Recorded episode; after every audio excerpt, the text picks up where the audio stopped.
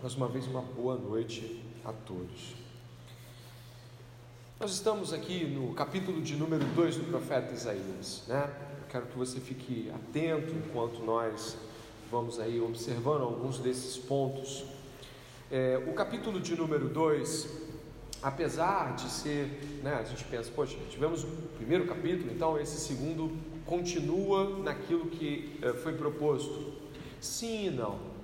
Os cinco primeiros capítulos de Isaías são um preâmbulo, são uma introdução, uma síntese de todo o livro. Os principais temas abordados são encontrados no capítulo de 1 a 5, como uma espécie de preparação para o chamado de Isaías no capítulo 6. Mas aqui no capítulo 2 existe uma outra movimentação é, que o autor faz. Como nós sabemos, esses livros proféticos principalmente o de Isaías, né? Eles foram escritos ao longo de muitos anos, décadas. Então, o próprio profeta Isaías, e você encontra isso também, é, por exemplo, em Jeremias, né? Você não encontra às vezes as coisas em ordem cronológica, porque elas são por fim colocadas de tal forma que elas possam estar num livro com um sentido na mensagem. Ou seja, o que eu estou querendo dizer? Esse capítulo de número 2 e 3, 4, esses quatro capítulos, são uma espécie de livro dentro do livro. Eles, os teólogos afirmam, né, há uma possibilidade de que ele seja uma espécie de livro circulante de Isaías, enquanto obviamente todo o livro não havia sido escrito, esta parte já já era uma parte conhecida. Olha como você vê o começo aqui do capítulo 2, palavra que em visão veio a Isaías, filho de Amós, a respeito de Judá e Jerusalém, né? Você deve ter visto no capítulo 1, vá até o capítulo 1, por favor, que começa assim, ó, visão que Isaías, filho de Amós, teve a respeito de Judá e Jerusalém.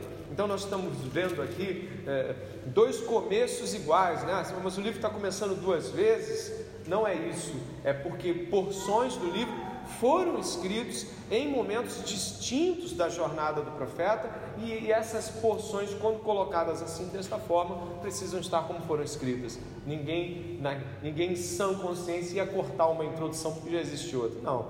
É porque realmente eram porções do mesmo livro que já estavam circulando, talvez entre o povo, ou as pessoas já tinham conhecimento, mas que fazem parte de tudo isso que o profeta Isaías vai nos mostrar pela graça de Deus ao longo desses sermões. É uma espécie de pré-livro de Isaías dentro do próprio livro.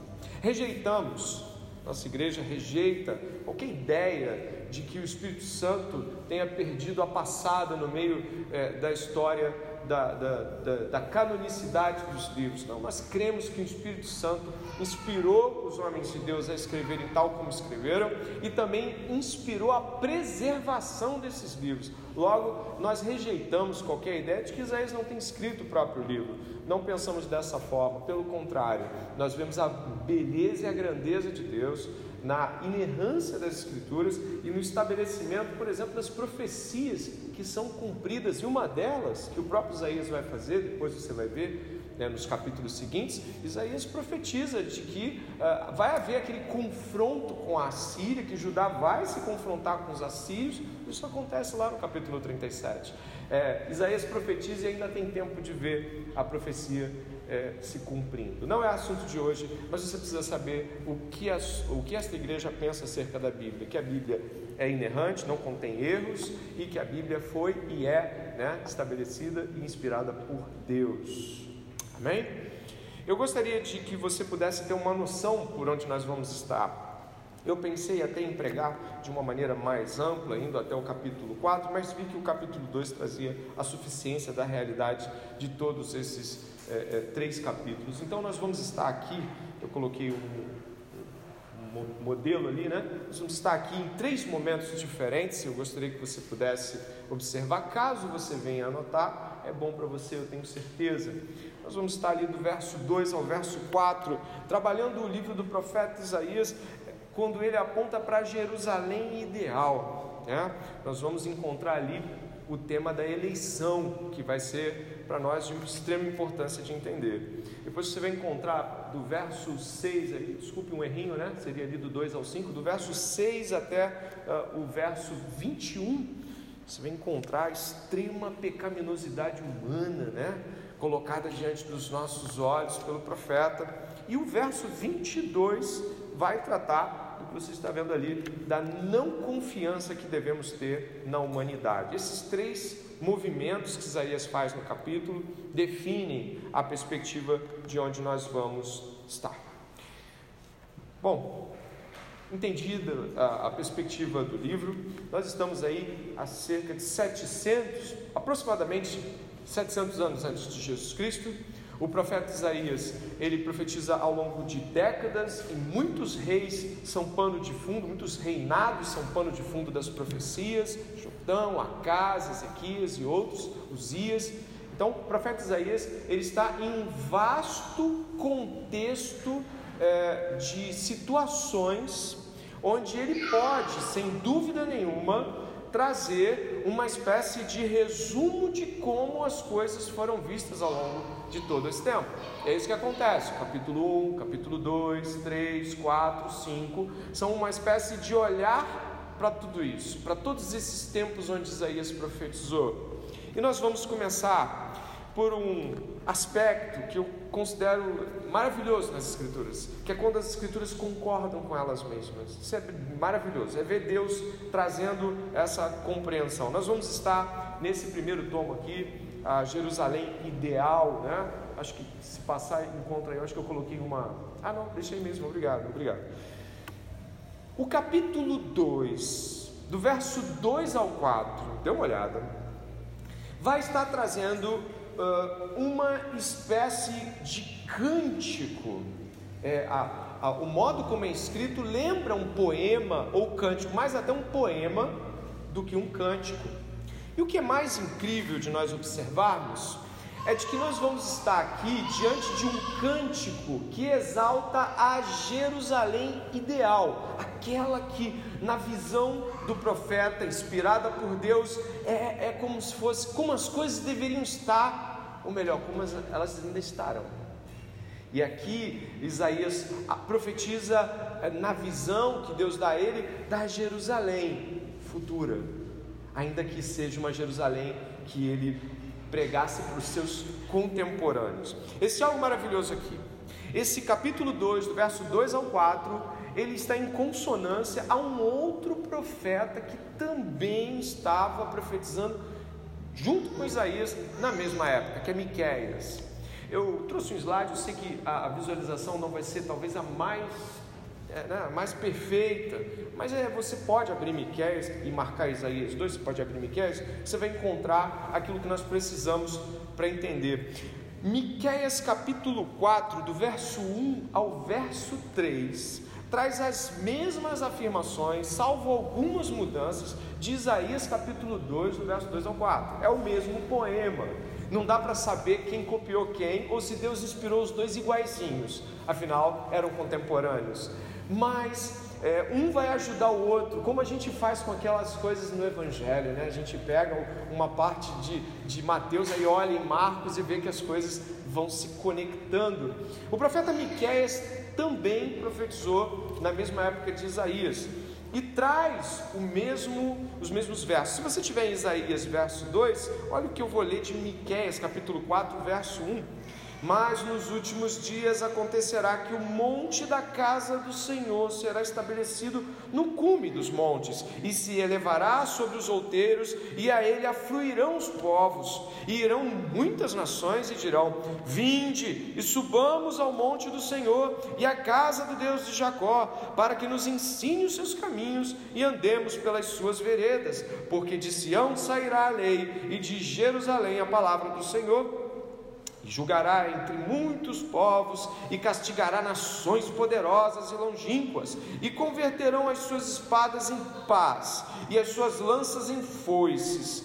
Uma nação não levantará espada contra outra nação, nem aprenderão mais a guerra. É o mesmo texto salvo uma ou outra colocação, é o mesmo texto. Miqueias 4, Isaías 2, contemporâneos. Quem escreveu primeiro, não sabemos. Foram os dois ao mesmo tempo, o Espírito Santo soprou nos dois, não sabemos, mas está nos dois livros. E é um poema. Estar nos dois livros nos conecta a ideia de que os profetas concordavam quanto ao futuro. Eles concordavam quanto ao que seria a Israel perfeita, ou seja, a Jerusalém ideal. Como seriam as coisas, ou melhor, e a gente vai ver isso, como serão as coisas nos últimos dias. A expressão aqui nos últimos dias ela entra, novamente usa essa palavra em consonância a outras várias ocorrências da mesma palavra, como em Joel, como em Malaquias, e ela é sempre conectada à ideia de o dia do Senhor, né? A ideia de que nos últimos dias acontecerá algo, e esse algo que nós vamos aqui estudar agora em Isaías, também era a profecia de Miqueias. E se você for olhar os outros profetas falando dos últimos dias, também vai encontrar semelhante modo, uma ideia de como as coisas deveriam ser. Um futuro não datado, não necessariamente distante, mas com certeza não tão próximo, até porque a condição de Israel, de Jerusalém é terrível, né? A, a, a inspiração do profeta aponta para longe, ou pelo menos para mais longe do que estava vivendo. Esse futuro também é conhecido como Dia do Senhor, como nós vimos aqui. E se você olhar os textos, eles têm, né, tanto de Miqueias quanto de Isaías, eles têm pelo menos quatro ou cinco temáticas estruturais de como será esse dia do Senhor, como será esse, esse ponto clímax onde humanidade e a própria, a, própria atuação de Deus vão encontrar um clímax, um ponto de, de convergência máxima em termos de mudança. Nós sabemos que a cruz de Cristo representou algo e representa algo maravilhoso. Deus salva os homens na cruz de Cristo, redime, redime seus pecados, aplica a justiça e a ira de Deus em Jesus Cristo. Mas sabemos que Jesus apontava para um dia futuro. Ele cita isso nos Evangelhos, cita em Mateus 24, 5. Um dia futuro, onde algo iria acontecer. E aí que eu gostaria que você pudesse observar a partir do verso 2, onde esse dia futuro, essa ideia da Jerusalém ideal, ela é esclarecida. Nos últimos dias, diz o verso de número 2: O monte do Senhor será estabelecido no alto dos montes e se elevará sobre as colinas, e para ele afluirão todas as nações. É isso que você encontra aí. No futuro, profetizado por Isaías, Deus estaria sobre tudo e sobre todos. Deus estaria em uma posição em que os homens reconheceriam ser inquestionável. Uma posição onde não há mais aquilo que acontece hoje, quando se fala de Deus, quando se pensa sobre o conhecimento de Deus, o mundo despreza o conhecimento de Deus, o mundo desdenha daquilo que é verdade sobre Deus e da verdade que nós vivemos com Deus. Mas nesse tempo futuro haverá uma, um estabelecimento completo do conhecimento de Deus, da sabedoria de Deus. Deus será referencial para todos nesse grande dia do Senhor. E tem mais. Você percebe ali no verso 2 ainda, que os homens são quase que atraídos. Né? Aqui existe, um, existe algo diferente aqui no verso número 2, é que ah, para ele afluirão todas as nações. Você sabe que ele está falando do monte. E essa expressão é para falar de rio, né? Os rios afluem, né? Eles vão descendo. Mas aqui os homens estão sendo atraídos pelo monte do Senhor, pela presença perfeita do Senhor. Olha que coisa magnífica!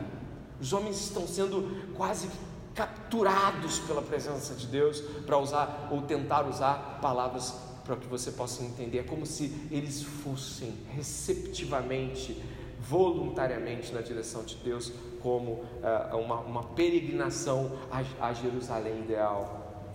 E diz mais, olha, é, no verso. É, 2 ainda, fica muito claro que tudo que eles vão buscar é Deus. Verso 3, olha o verso 3, ainda como característica dessa Jerusalém futura: muitos povos virão e dirão: Venham, Subamos ao monte do Senhor e ao templo do Deus de Jacó, para que nos ensine os seus caminhos e andemos nas suas veredas, porque de Sião sairá a lei e a palavra do Senhor de Jerusalém. Por que, que eles estão indo lá? O que, que eles estão buscando? A palavra do Senhor. O interesse redimido destes homens pelo Deus não é por riquezas, não é por obtenção de ganho em qualquer nível, é porque Deus fala e eles ouvem e acham isso magnífico.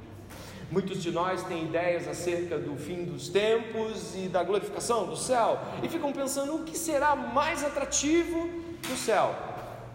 O Apocalipse aponta ruas de ouro, as realidades espirituais apontam para não morrer, não sofrer e um monte de outras coisas, não é isso? Mas esses homens redimidos, esses homens renovados nos últimos dias, eles vão porque Deus fala com eles. Olha que magnífico isso. O interesse deles foi remodelado. Não sei se você já teve a, a ideia vergonhosa, mas tão comum Gente, o que, que a gente vai fazer com tanta eternidade? Né? Você já teve essa ideia? Meu Deus, a gente vai ficar lá fazendo o quê? O que se faz com, com tanto tempo sem limite? Nossa, Deus deve ter muita criatividade para deixar a gente entretido. Às vezes já tive esse pensamento, mas como é que deve ser esse negócio de eternidade? Só que aqui está dizendo que esses homens estão dizendo: vamos lá, Deus vai falar e vai nos ensinar pessoalmente, serão ensinados por Deus. Isso é grandioso. O interesse pela palavra é a marca da redenção. Aqueles que são redimidos, desde agora e para sempre, têm um interesse acima de todos os interesses, o interesse de ouvir a voz de Deus. É difícil imaginar que alguém se converteu e fala assim: ah, não, não sei se eu vou ler a Bíblia, não sei se eu, se eu vou orar, eu não sei se é, hoje vai ter pregação. Eu não sei se eu vou nessa sua, na pregação da sua. É difícil imaginar uma pessoa desdenhando da voz de Deus. Mas é isso que acontece no final. Os homens entendem né, o valor de, definitivo de quando Deus fala. Quantas vezes eu e você temos que pedir perdão depois de não ter prestado atenção numa pregação, não ter prestado atenção em um ensino. Você já teve essa oportunidade terrível de falar assim: meu Deus, que coisa grandiosa, eu não, não dei valor. Não dê valor. Aqui esses homens dão valor. Eles falam coisas magníficas sobre isso. Eles falam assim: ó, venham, subamos. Eles falam, vamos, vamos lá. O que, que eles vão fazer? Ó, é que Deus vai nos ensinar os seus caminhos para que andemos nas suas veredas, porque de Sião sairá a lei e a palavra do Senhor de Jerusalém. Aqui tudo tem um, um norte muito parecido. O ensino, a lei e a palavra culminam para Deus está ensinando, Deus está falando, Deus está doutrinando seu povo e há um interesse nisso. Mais à frente, no verso 4, tem algo que não pode nunca deixar de ser tema de o grande dia do Senhor. Porque nós estamos vendo aqui uma ideia de que está todo mundo indo porque está tudo maravilhoso, mas existe um paralelo aqui que Isaías faz, é uma virada brusca, mas está aqui, olha o verso 4: ele julgará entre as nações e corrigirá muitos povos. Eu vou recorrer a Miqueias para fazer também uma, uma atribuição a este ponto, no verso 3 do capítulo 4. Não precisa abrir, você pode ouvir. E julgará entre muitos povos e castigará nações poderosas e longínquas. O dia do Senhor também é chamado do dia de julgamento. É um dia onde os homens se apresentam em uma proporção que jamais estiveram em nenhum culto de igreja. Nós já estivemos em cultos onde parecia com clareza de que Deus estava ali expondo o nosso pecado na frente de todo mundo. A gente olha para o lado para ver se alguém estava percebendo que a gente estava suando frio, chorando, ou passando mal, ou sentindo-se como se estivesse sendo observado pelo próprio Deus. Mas o pastor não sabia disso. Como é que ele está tocando nesse ponto? Foi essa semana? Foi ontem? Sabe o que acontece? Já, já sentiu esse, já teve essa oportunidade de estar sob um julgamento diante da, dos, dos pronunciamentos de Deus, mas não como esse. Nesse aqui, os livros se abrem, né? e tudo que você mais quis esconder, sempre vai estar descortinado. E diz aqui que aqueles que forem rebeldes, né, que permanecerem contra Deus, e a gente vai ver isso com bastante claridade, já já citando um outro trecho bíblico, eles serão castigados. Nós sabemos que no dia do Senhor o castigo não é uma disciplinazinha, o castigo é eterno. Olha o que Jesus fala, eu gostaria que você pudesse ver aqui em Mateus capítulo 25, 31 ao 41, aqueles três pontos ali, eu cortei e você deve lembrar, é aquele trecho onde fala assim: porque eu estive nu e você me vestiu, eu estive com fome, você me deu de comer, eu estive com sede, estive preso, você me visitou. Você conhece esse texto, por isso que eu estou dizendo ali o que está ali no meio, né? Olha o que Jesus diz em Mateus capítulo 25. E quando o Filho do Homem vier em sua glória e todos os santos anjos com ele, então se assentará, assentará no trono da sua glória, e todas as nações, olha aí, Isaías, serão reunidas diante dele, e apartará uns dos outros, como o pastor aparta dos bodes as ovelhas, e porá as ovelhas à sua direita, mas os bodes à esquerda. Então dirá o rei aos que estiverem à sua direita: Vinde, benditos de meu Pai Possuí por herança o reino que vos está preparado desde a fundação do mundo. Então dirá também os que estiverem à sua esquerda: Apartai-vos de mim, malditos, para o fogo eterno, preparado para o diabo e seus anjos. O grande dia do Senhor, o grande dos últimos dias, trará o julgamento. Esse julgamento ele, ele vem precedido, ele vem antecedido de uma série de, de circunstâncias no próprio mundo, citadas em Apocalipse, citadas no livro de Mateus, trazendo alusões tanto para o tempo de Jesus, quanto é, ali para o ano 70, a derrubada do templo, quanto para frente também. E nós encontramos Isaías no capítulo 2, falando mais à frente, a gente vai dar esse, esse passo à frente, de quão grande e terrível será essas dores de parto antes desse julgamento final. Então você já vai ter um período extremamente difícil antes do julgamento. Dê uma olhada, por favor. Está ali no verso 12 do capítulo 2 de Isaías.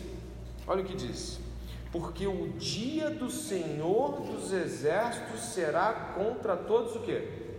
Os orgulhosos e arrogantes e contra todos os que se exaltam para que sejam.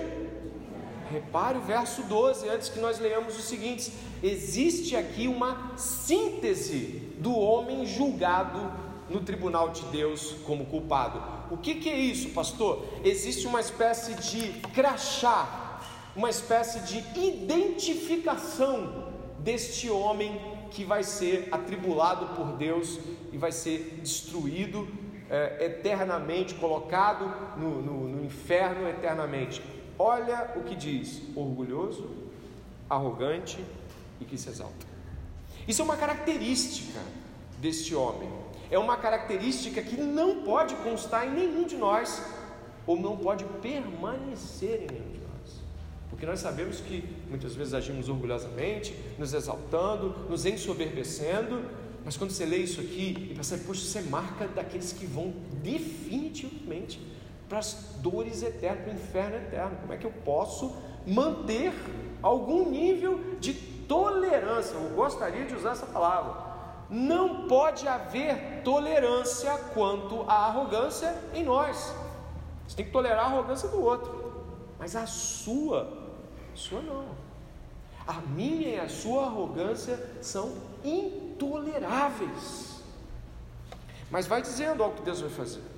Contra todos os cedros do Líbano, verso 13, altos e imponentes, e contra todos os carvalhos de Bazã, contra todos os montes altos e contra todas as colinas elevadas, contra toda a torre alta e contra toda a muralha firme, e contra todos os navios de Tarse, contra tudo que é belo à vista. A arrogância das pessoas será o que? Abatida, e o que mais? E a soberba,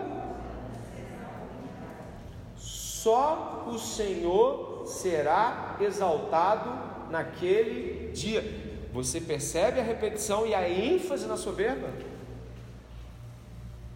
Deus está enfatizando característica daquele que vai ser reprovado totalmente e eternamente. E vai mais. Verso 18: Os ídolos serão totalmente destruídos. Então as pessoas se meterão nas cavernas das rochas, nos buracos da terra, ante o terror do Senhor e a glória de Sua majestade, quando Ele se levantar para encher a terra de espanto. Naquele dia, as pessoas lançarão os ratos e os morcegos, uh, e, e aos morcegos os seus ídolos de prata e os seus ídolos de ouro que fizeram para adorar. As pessoas estão desesperadas buscando se esconder daquele dia. E diz: e entrarão nas fendas das rochas e nas cavernas dos penhascos para fugir do terror do Senhor e da glória da Sua majestade quando ele se levantar para encher a terra de espanto. Isso aqui é uma espécie de janela para o futuro do tormento que virá sobre aqueles que permanecerem em rebeldia e existe tal característica sobre aqueles que permanecem no dia do juízo. Qual é? Arrogância, soberba, altivez de espírito. Deus não tolera isso. Só o Senhor deve ser exaltado. Ninguém que está aqui e que por algum motivo acredita que essas coisas possam mudar com o tempo, a gente é jovem, sabe? Eu sou jovem, às vezes jovem ele é mais arrogante, nada disso. Para Deus, isso não tem a ver com juventude ou com idade avançada, isso tem a ver com a característica daquele que é filho da desobediência. Por isso, a todos aqui que estão ouvindo esse texto tão difícil de, de se engolir, porque afinal a gente quer ser aplaudido, não ser reprovado. Nós vemos aí no verso 4 de que Deus julgará, Miqueias diz, Deus castigará as pessoas. Então estarão pessoas entrando à direita Vem, venham benditos do meu Pai, existe uma herança para vocês, uma herança desde antes da fundação do mundo, e aqui já há uma pista para que a gente pense sobre a eleição, já está se desenhando, né? Essas pessoas, elas já são escolhidas por Deus para que elas possam entrar no gozo do seu Pai. E existem pessoas que estão sendo separadas para o tormento eterno, para o ranger de dentes. Ao observar essa realidade, nós ficamos pensando nisso profundamente. Como pode este dia? Isso parece coisa de cinema, mas é a verdade que Deus declara acerca dos tempos. Mas existe algo aqui que eu gostaria que você continuasse lendo no, na parte B do verso 4. Estes transformarão as suas espadas em lâminas de arado e as suas lanças em foices. Nação não levantará espada contra nação, nem aprenderão mais a guerra. Miqueias fala a mesma coisa. Haverá uma mudança na humanidade. Repare ali, né? Estão indo para ouvir a voz de Deus. Aí há um julgamento. Não podemos dizer que essas coisas estão acontecendo em ordem cronológica, mas elas estão acontecendo naquele dia. Então, está acontecendo um julgamento, está acontecendo pessoas entrando no, no, gozo bendito do Pai, está acontecendo uma transformação nelas, e aí agora elas não precisam mais de violência para se manterem seguras, elas não precisam mais de armas. Repare, isso aqui é aquilo que a humanidade mais quer, né? A humanidade quer pacificação, as pessoas falam sobre paz, paz, né? Vamos lutar pela paz mundial, vamos pensar em como as coisas podem ser mais tranquilas, de que modo a gente pode. Não existe isso sem Deus, e não vai haver isso neste tempo de forma plena. Esse tempo é tempo de violência. Infelizmente, o ser humano não largará as armas enquanto Deus não lançar no inferno todos aqueles que se mantiverem contrários a Deus e retirar do nosso coração o pecado de modo definitivo. Aqui existe um anseio que é comum a todos. Quando alguém é assaltado, roubado, violado, quando alguém faz mal a você, ai, dá aquele senso de, de justiça, de querer, pô, tem que prender esse cara, ou então tem que matar esse cara, esse cara fez isso com essa criancinha. A gente tem esses sensos de indignação, e algumas pessoas já tentaram em outros lugares viver em sociedades alternativas, que você já deve ter ouvido falar, achando que fugindo do, do, do montante de gente, ela vai se afastar da humanidade pecaminosa. Mas o pecado vai dentro dela, junto com ela. Então é aqui, no futuro de Deus, que se encontra a paz que nós esperamos. Não que nós não vamos promover ações que colaborem em algum nível com pacificação. Não é isso. Gente não está falando disso. A gente está falando que a esperança da perfeita paz na humanidade, na sociedade, não está no plano político, não está em uma campanha de um governo que você ah, agora vai. Não. Você vai fazer as melhores escolhas em Deus nesse tempo. Mas não. O que acontece aqui é que Deus está dizendo: o que vocês procuram, só eu vou poder proporcionar. O que vocês mais desejam, só eu vou conseguir dar. E repare que não é só a, a, a, espada que acaba, ela é transformada em instrumento agrícola. Você viu isso? Viu, né? Isso aqui é uma espécie de retorno ao Éden. Né? É uma ideia de dos agricultores, os que capinavam e plantavam no jardim do Éden. É um retorno àquilo que foi perdido. E é claro, nós sabemos que o Senhor tem maiores e superiores promessas para nós e de que vai ser infinitamente superior do que Adão e Eva viviam no Éden, ainda que sem pecado. Porém, o que o profeta aponta aqui, dentro daquilo que ele consegue ver, é, é um retorno àque, àquela angústia que a gente tem de por que, que as coisas não estão no lugar. Né? Essa, essa lembrança do Éden que todo mundo parece ter. Mas o que acontece? Você olhando para o capítulo 2 de Isaías, você pensa em termos disso, de como isso de fato está acontecendo, você fala assim: nossa, as nações estão afluindo para lá, não é isso? Está todo mundo indo para lá, e quem é do Senhor está sendo transformado, a humanidade está sendo transformada. Olha o que esse povo está ouvindo. Deus já havia anunciado isso muito antes. Antes destes homens e mulheres terem nascido, Deus já havia separado eles para isso, ou aqueles, o remanescente de Deus, o remanescente fiel. Eu coloquei aqui Gênesis capítulo 18, verso 18 e 19, para que você pudesse dar uma olhada. Bom, olha o que nós temos aqui. É, um pouco antes de Deus acabar com Sodoma e Gomorra. Você já ouviu essa história? Deus vai acabar com Sodoma e Gomorra. Então, ele lá no conselho da Trindade, está lá escrito nas Escrituras que ele está falando assim: Poxa, não saberá Abraão o que eu vou fazer? E aí, olha o que está escrito ali. Aí Deus fala assim: Abraão será o pai de uma grande nação uma grande, de uma nação grande e poderosa, e por meio dele todas as nações da terra serão abençoadas. Pois eu o escolhi para que ordene aos seus filhos e aos seus descendentes que se conservem no caminho do Senhor, fazendo o que é justo e direito, para que o Senhor faça vir a Abraão o que lhe havia prometido. Isso já estava planejado por Deus. As nações afluindo para os descendentes de Abraão em Gênesis foi escrito centenas, até mais de mil e tantos anos antes, e já estava lá, a situação já estava toda traçada. O escolhido Abraão daria início aos escolhidos por Deus em termos de, de raça, em termos de povo, e todo mundo ia ser abençoado em Abraão, as nações da terra iriam é, a Deus por conta daquela promessa que Deus fez a Abraão. Mas aí você vai falar assim: não, mas então começou em Abraão. A escolha foi ali, Deus escolheu Abraão e depois foi escolhendo todo mundo. Não, também não. Vai em Efésios capítulo 2, marca Isaías. Efésios capítulo 1, perdão. Vá até a epístola do Novo Testamento, a epístola da igreja de Éfeso. Você vai encontrar, isso já quase, já estamos quase nos conectando aí com, com a segunda metade do sermão.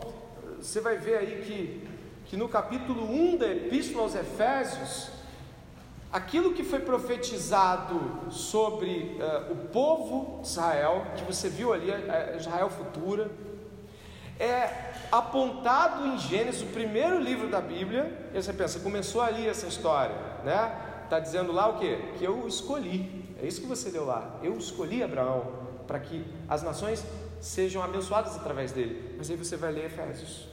E olha o que está escrito aqui, por favor, em Efésios capítulo 1. Eu vou ler até a partir do verso 3. Se você que já conhece o versículo, deixe ainda mais que isso penetre em seu coração.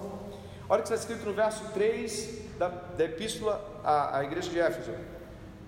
Bendito seja o Deus e Pai de nosso Senhor Jesus Cristo, que nos abençoou com todas as bênçãos espirituais nas regiões celestiais em Cristo, mesma expressão usada para Abraão, né? Que Deus abençoaria os povos em Abraão. Verso 4: Antes da fundação do mundo, Deus nos escolheu nele para sermos santos e irrepreensíveis diante dele. Presta atenção. Agora já não é mais em Gênesis que a coisa está começando. Ela está vindo antes. Ela está antes do mundo ser fundado, antes de, de haver pessoas, plantas, bichos, queda. Em Gênesis 3, Deus escolhe e salva. Por que, que isso é tão difícil de ser entendido e, por mais, de ser aceitado? Porque nós temos uma visão alta de como nós somos hoje. Mais ou menos assim. Nós temos uma visão extremamente elevada da nossa condição, tanto em relação a nós mesmos quanto em relação a Deus. É como se nós não conseguíssemos ver a que ponto a humanidade chegou. E ao percebermos cada vez mais nossa pecaminosidade, a primeira coisa que a gente estranha é ter sido salvo. Mas olha, olha o que você acabou de ler. Deus nos escolheu nele antes da fundação do mundo. Aí Deus vai lá em Abraão, Gênesis capítulo 18, e revela: Eu escolhi Abraão. E Abraão é um escolhido de Deus revelado ali. E aí mais à frente vai dizer que, ah, mas e aquela situação de Jerusalém? Não sei se você percebeu, mas tudo que nós lemos semana passada é que a coisa em Jerusalém está terrível. E é o que a gente vai ler agora.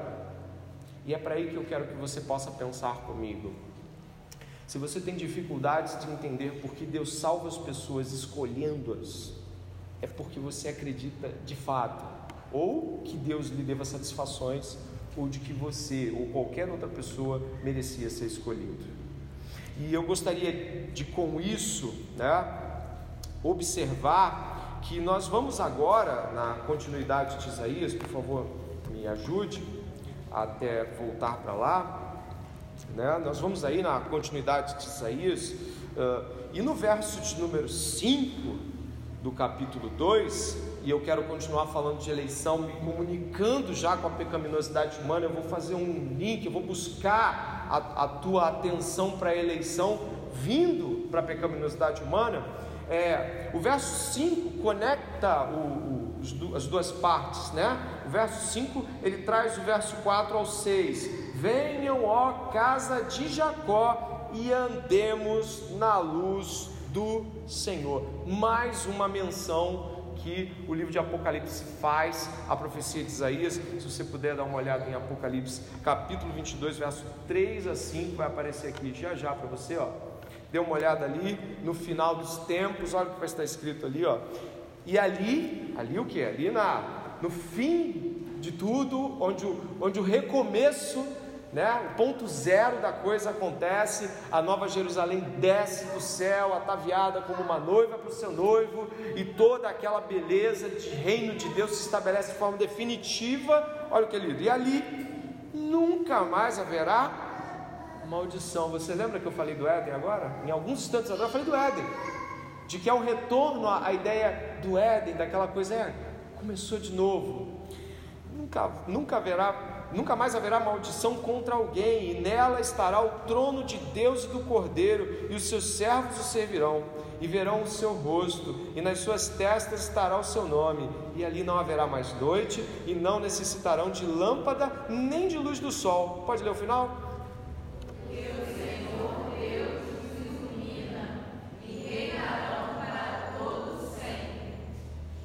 Verso 5 lá do Isaías 2 diz: Venham à casa de Jacó e andemos na luz do Senhor. Então nós temos aqui, agora acho que você pode ter visto com uma forma mais ampla, o verso 2 ao 4, nós temos o que Apocalipse nos traz. Não aconteceu na época de Isaías. Não, a, a, a profecia de Isaías, talvez até o coração dele queimasse, né? Eu ainda vou ver isso.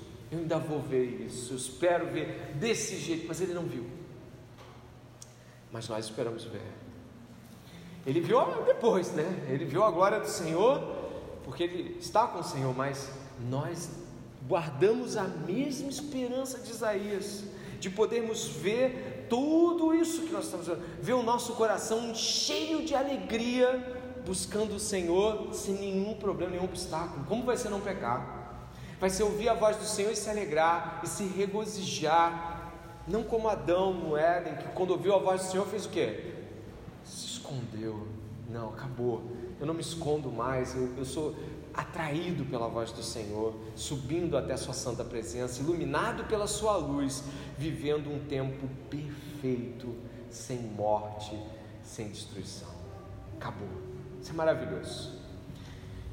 Mas e a eleição? Como é que fica? Como é que eu posso aceitar que Deus escolhe pessoas e não escolhe outras? Bom, se tem uma coisa que precisa ser dita, é de que a eleição é fato bíblico consumado, você não tem como arrancar ela, ela é verdadeira. Mas se por um lado ela pode trazer para algumas pessoas algum desafio na compreensão ou mesmo na aceitação, quando nós vamos agora do verso 6 até o verso 22, fazendo algumas menções do que já lemos, mas trabalhando ali do verso 6 ao 10, 11, nós vamos entender algumas realidades. Antes eu gostaria que você pudesse refletir comigo sobre o fato de que nós nem sempre somos razoáveis quando pensamos em julgar no sentido de avaliar as coisas de Deus. Nem sempre somos é, razoáveis. Existe uma condição mental chamada TPA. Não sei se você já ouviu falar. Transtorno de personalidade antissocial. Esse nome não é muito conhecido, mas o nome vulgar é psicopatia. Já ouviu falar? Psicopata. Você já ouviu falar? Quando você ouve falar de uma pessoa que é psicopata, eu vou te dar alguns segundos para pensar no que a sua mente computa. Tá pensando? Tá, não tá? Você vai pensar no, né, no, em assassinos como Dexter ou Hannibal em filmes e séries. Você vai pensar assim também, né? Psicopata, não é isso? Psicopata, eu vou ler até aqui um artigo científico sobre isso, é um transtorno que existe é, é, é um transtorno em que existe um padrão de desprezo e violação dos direitos dos outros. O nome técnico, como eu já disse, é TPA, mas o termo psicopatia é usado há muito tempo. Em 1941, no livro A Máscara da Sanidade, o psiquiatra norte-americano Herbert McLean popularizou o conceito que descrevia psicopatas como uma espécie de homicidas charmosos e calculistas, mas os manuais de transtorno mentais sempre evitaram o termo devido à falta de consenso na comunidade médica sobre a precisão do transtorno descrito por Chekley. Mas todos os psicopatas, eles têm uma uma, uma autêntica dificuldade, ou às vezes até incapacidade completa de ter empatia. Vê a dor, mas a dor não penetra e, e age neles com: peraí, está sentindo dor? Ou. Inclusive, o artigo que eu li, muito interessante, é que diz que muitos psicopatas eles estão na política às vezes. São políticos, você consegue perceber que ele não sente nada, está roubando todo mundo, está matando gente de fome, tirando dinheiro das pessoas e não sente nada. Fala aqui no artigo que às vezes a gente relaciona o psicopata apenas aquele cara que mata e entendem, matou, mas não. Essa ausência de percepção do outro em termos de até de relação. Você pensou nisso agora, né? Então se eu dissesse assim, olha, estamos aqui em nosso meio a um psicopata, qual é a reação? Qual é a reação? Você faz contas, né? Gente, eu vou me proteger, existe um psicopata aqui, o que, que eu vou fazer? Por quê? Porque você imagina com bastante ou razoável precisão que pode haver alguma coisa que vai lhe trazer perigo, porque ele é um psicopata. A condição dele não muda. Nesse sentido, você sabe o que esperar de um psicopata, não é isso? Pois é. Você consegue responder bem à ciência, não é? Você consegue dizer assim, é, uh, eu entendo, não tem como pegar e também tratar o cara como uma pessoa igual a todo mundo, porque ele foi preso, ele matou, mas ele é um. Você faz essas relações. Nossas reações sobre um psicopata parecem ser razoáveis ao explicar porque ele agiu daquela forma, mas parece que nós não temos a mesma percepção quando a Bíblia diz quem nós somos internamente. Nós tentamos esconder. Eu vou usar um texto bíblico aqui que todo mundo conhece, Marcos 7, do 20 ao 23. É um texto muito conhecido e eu gostaria que você lesse em voz alta. Não te pedi para ler tanta coisa hoje, mas eu gostaria que você lesse esse texto e pudesse perceber como Deus faz o diagnóstico em Cristo Jesus de quem nós somos. Esse é o teu e o meu diagnóstico. Você está ouvindo? É o meu e o teu. Vamos ler. E dizia He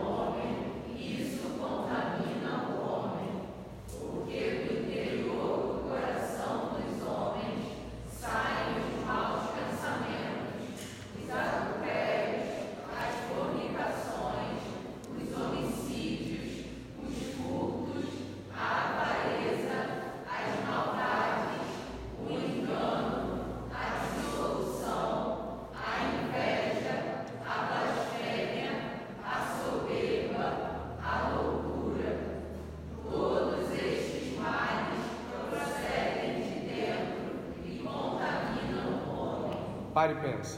Procedem de onde? Não entrou para que pudesse sair.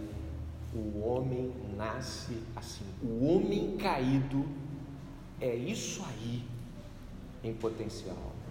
Não há nele nenhuma variação. Ah, mas o, me parece que fulano é mais bonzinho que o outro. Você pode ter um lastro maior ou menor de ações externas mas está lá dentro. Agora eu te pergunto: este homem pode escolher a Deus?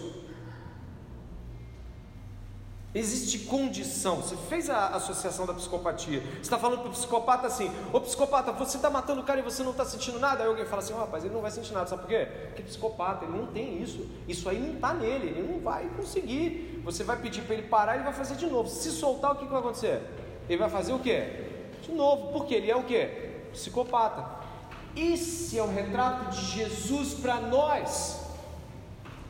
Você é um adúltero, você é um ladrão, você é um assassino. Você... Mas que isso? Eu não me vejo assim. Eu acho que eu sou tão tranquilo, eu sou tão bonzinho. Pois é. é eu nunca vi um psicopata se autodiagnosticando. Pelo menos eu não conheço isso. Ele é diagnosticado. Olha, você é psicopata. Deus está nos diagnosticando aqui. Esse aqui somos nós. Não tem como escolher Deus, a não ser que Deus nos escolha em amor. Em amor. Quem de nós escolheria alguém assim? Tem como? Não tem, não, não é? Não tem, não. Uma irmã estava me contando de um filme que viu, né? E o filme mostrava um cara que a esposa dele foi morto e aí depois ele saiu por vingança, foi matando todo mundo para vingar a morte da esposa. Né? Eu esqueci o nome do filme, depois eu pergunto para ela, o filme é recente. E foi matando todo mundo, daquele cara que fez o Creed, aquele que fez o, o, boxeador, esqueci o nome do filme. E aí sabe o que acontece? O cara foi matando todo mundo até o final. É por que ele foi matando todo mundo até o final? Porque ele queria vingar o sangue da esposa. É isso? O que, que Deus devia fazer conosco depois de derramar o sangue de Jesus? A gente matou ele. O que, que Deus devia fazer? Explica. Matar todo mundo. E o que ele faz? Oferece perdão. A nossa compreensão acerca da psicopatia parece ser muito razoável mas nós não aceitamos o diagnóstico de Deus. Continuamos nos vendo como pessoas boazinhas, cheias de, de ações boníssimas. Eu queria te mostrar como eu sou boa pessoa. E aí Jesus está falando assim: não é não, você é horrível, você é isso. Não, não, Jesus, por favor, eu, eu já tenho, eu tenho mudado algumas coisas. Você tem mudado? Se mudou e se fez alguma coisa, porque eu fiz em você. Se você desejou alguma coisa boa, porque eu desejei dentro de você. Se você em algum momento fez algo que lembre algo que eu faria, pode ter certeza, foi eu que fiz. Não há chance para raça. Quem não se converte ainda se vê diferente do diagnóstico de Jesus. Não se verga porque não se vê. Já tentou apresentar alguém a sua doença, falou: não vou tomar remédio, já fez isso? Não vou tomar remédio. Eu não aceito que eu estou doente. Então você vai continuar doente. Você vai continuar doente. Eu não sou tão mal assim. É, não sou. Vai continuar. Vai continuar pervertido e idólatra às suas próprias condições. Se Deus não nos escolhesse, se Deus não escolhesse pessoas para salvação, ninguém teria condição de levantar a mão para Jesus. E se você foi salvo por Jesus Cristo, pode ter certeza absoluta, se não pelo Espírito Santo, você tem condição de cometer tudo isso, e já cometeu com a mente, mas tem condição de, de verificar se em suas mãos e nas minhas, tudo isso senão pelo Espírito Santo. Daí carecemos do Espírito Santo essa noite grandiosamente. Carecemos pedir ao Senhor, Senhor, não deixe que eu me torne aquilo que de fato eu tenho total potencial para exercer. Não permita que eu volte a exercer as coisas que abandonei, mas que eu tenho certeza absoluta de que, se não pela graça de Deus, eu posso fazer tudo e fazer pior ainda e deixar ainda mais escancarado: Senhor, tem misericórdia de mim. O homem salva, a mulher salva. Ela não é apenas alguém que deixou o mal no passado, mas entende a sua própria maldade e depende do Espírito Santo para que ela não seja exercida. Depende de, de depender. Ora porque depende. E fala: Não, eu não posso. Eu não posso. Então, se você está ouvindo essa mensagem essa noite com o coração aberto, se você não se converteu, o diagnóstico é muito simples. Você não se vê mal como Jesus. Ah, mas eu não sou eleito. Olha, eu vou dizer uma coisa: se a obra de Deus estiver acontecendo no seu coração, você está desesperado para esse encontro com Deus. Porque de fato, aqueles que não se converterem encontrarão aquele juízo que nós falamos agora há pouco. E pensando e continuando naquilo que nós estamos entendendo, a condição do profeta ali, ao ouvir todas as coisas sobre os homens, eu não sei se você viu o verso 9, né? Com isso o povo se abate, essa condição toda que a gente já, já vai observar agora, e as pessoas se humilham. Olha o que o profeta diz: Não os perdoe, ó Senhor. O profeta está olhando tudo aquilo, você não, não pode ter perdão para isso a, o senso dele é: não tem perdão para gente assim, a gente que faz essas coisas, não tem como perdoar. Claro, ele está aqui clamando pela justiça, porque obviamente são réus, somos. E aí eu gostaria de que você, que já deve ter refletido um pouquinho mais sobre como depende de Deus em Cristo, para que o Espírito Santo não permita que todas essas coisas que já estão chacoalhando há anos no seu coração, venham e exerçam pecado consumado, a atuação pecaminosa que já está no nosso coração, porque nascemos assim como filhos de Adão. Eu gostaria que você pudesse agora observar ali a partir do verso 6, onde Deus vai estar trabalhando através do profeta Isaías um diagnóstico do povo de seu tempo que eu, eu temo que você talvez não tenha percebido ou não vai perceber, mas espero que perceba, é igual ao seu. Olha o verso 6: Pois tu, Senhor, abandonaste o teu povo, a casa de Jacó, e você fala assim: por que Deus abandonou? Aí vai estar escrito: porque eles se encheram de corrupção do Oriente são adivinhos como os filisteus e se associam com os filhos dos estrangeiros. A terra de Israel está cheia de prata e de ouro e não tem fim os seus tesouros. Também está cheia de cavalos são incontáveis seus carros de guerra. A terra de Israel também está cheia de ídolos. Eles adoram a obra das suas mãos, aquilo que os seus próprios dedos fizeram. Olha como é que a idolatria é tratada aqui. Existe uma, uma, uma culminância que vai chegar na idolatria. Você viu que idolatria é o último ponto que ele quer tocar, né? o porquê de tudo isso, mas ele vai começar falando sobre é, uma tolerância a crendices e superstições de outras pessoas que não são a palavra de Deus. Isso é o que você encontra no verso 6. Hum, a, a tolerância do povo em relação àquilo que não é voz de Deus penetrou no coração do povo, a ponto deles se misturarem com os estrangeiros. Olha o final do verso 6, você vai observar isso. Mas qual é o problema disso? Aqueles que conhecem a história de Israel devem lembrar que ele foi resgatado por Deus do Egito. Vocês lembram disso? E você lembra que depois que Deus foi e tirou o povo do Egito, ele fez uma enorme transformação religiosa, espiritual religiosa, cultural, social, política. Deus deu lei para tudo. Deus deu lei moral. Deus deu lei sacrificial. Deus deu lei para cortar, cortar cabelo, comer bicho sim, bicho não, andar assim ou não, roupa assim ou não. Não foi isso? Você já viu isso? Por que, que Deus fez isso? Deus pegou e mostrou aquilo que vai ser para todos nós agora e no futuro. Deus não nos transforma apenas porque a gente antes fazia, batia a palma naquela religião e vai para outra. Deus muda tudo. Ao pegar Israel e tirar tudo que eles tinham de relação com o Egito, o que Deus nos mostra em fazer tudo isso é que quando Deus chega, tudo sai do lugar onde estava tudo é lançado longe e Deus estabelece o que Ele quer para cada detalhe da nossa vida. Ele vai estabelecer a Sua lei no nosso coração. Ele vai estabelecer o modo como nós pensamos sobre comer, vestir, nos casar ou com quem nos relacionar. Ele vai falar sobre os nossos negócios. Vai dizer como nós devemos ou não ser misericordiosos com as pessoas.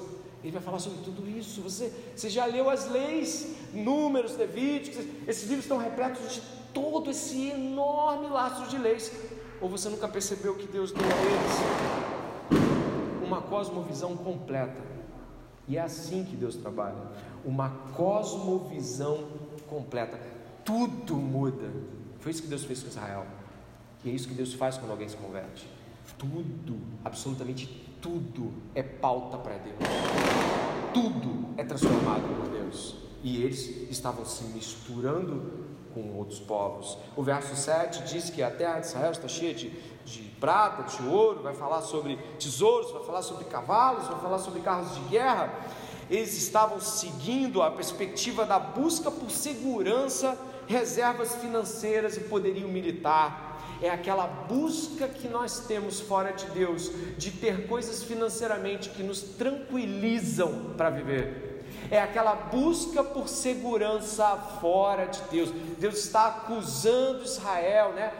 Que estão buscando viver seguros, não por causa de Deus, não por causa de Deus. E segue, depois disso, ele vai falar da idolatria. Aí sim, ó, olha aí, ó, a terra está cheia de ídolos. Quem são esses ídolos? Esses ídolos são obras da própria mão dos idólatras. A idolatria é um interesse religioso centrado em si mesmo. Eu vou repetir, talvez você anote. A idolatria é o interesse religioso centrado em si mesmo. O ídolo é meu interesse por uma conexão com algo maior ou melhor, que na verdade é produto do meu próprio coração.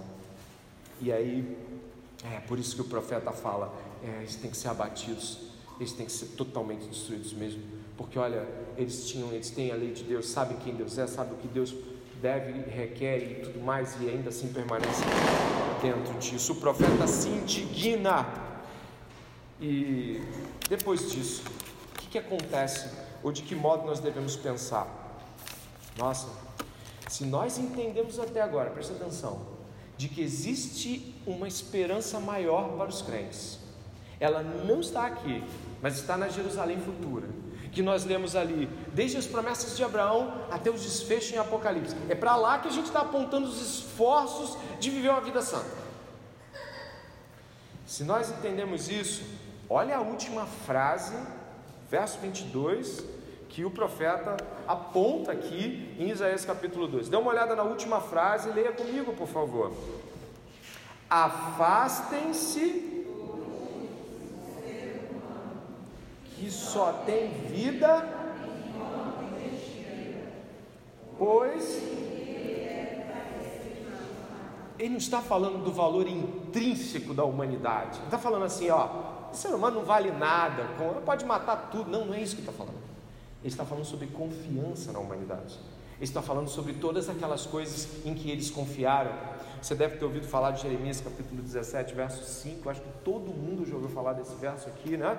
Maldito o homem que confia no homem, faz da carne o seu braço e aparta o seu coração do Senhor. Esse verso 22 não é sobre ser humano não tem valor, é sobre não confie no que a humanidade ensina sobre a vida. E aí eu quero ampliar, porque isto nos é uma conclusão. Não confie no que a humanidade fala sobre esperança. Não confie no que a humanidade fala sobre felicidade. Não confie no que a humanidade fala sobre não tem vida depois da morte, está tudo bem, é por aqui mesmo.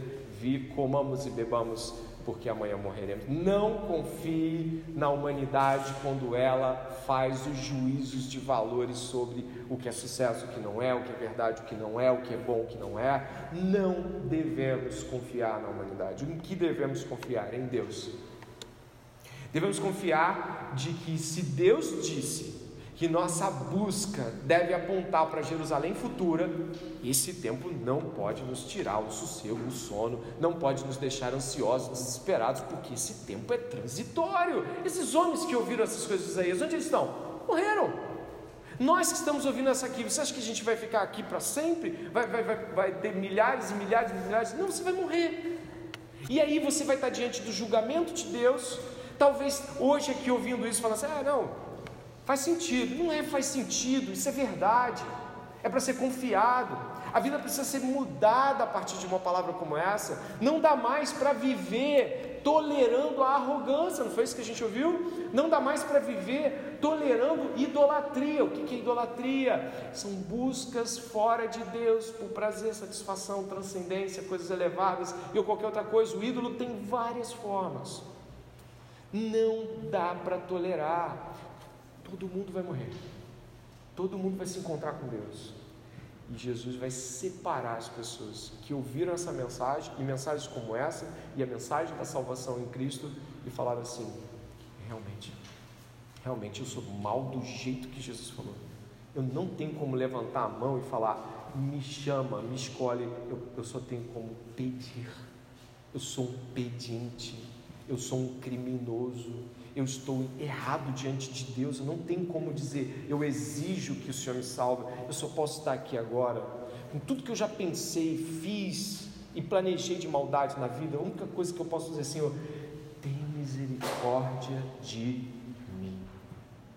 Qualquer um de nós que por, por tolice já um dia imaginou que depois de ser salvo, também poderia ignorar esse apelo, pecou, foi na direção do seu pecado, confiou na própria carne, confiou que era esperto, crente há muito tempo, então está tudo certo, eu não vou mais pecar. Balela, abandone a presença do Espírito Santo, você é um monstro que você se torna. Então hoje aqui, antes de orarmos, eu gostaria de apelar para que você ouvisse a mensagem sobre a confiança no Senhor. Essa confiança sempre está lado a lado com uma atitude humilde, contrita e de arrependimento. Nunca um servo, uma serva do Senhor ouviu uma mensagem sobre ser mal, não merecer a salvação e falou: beleza, vamos orar e vamos seguir. Ele falou assim: e agora? Como é que eu faço? Não é isso? Como aqueles homens diante de Pedro, não é? O que faremos? Bom, a gente vai pedir ao Senhor perdão essa noite. Nós vamos pedir ao Senhor que nos ajude a depender dEle, se você não é salvo, mas como é que eu posso não ser salvo? Há tanto tempo eu já ouvi essas coisas. Às vezes não, não houve salvação, houve conformação religiosa a padrões morais e éticos, mas o coração continua arrogante, autossuficiente, o coração continua distante. Ore comigo nesse momento.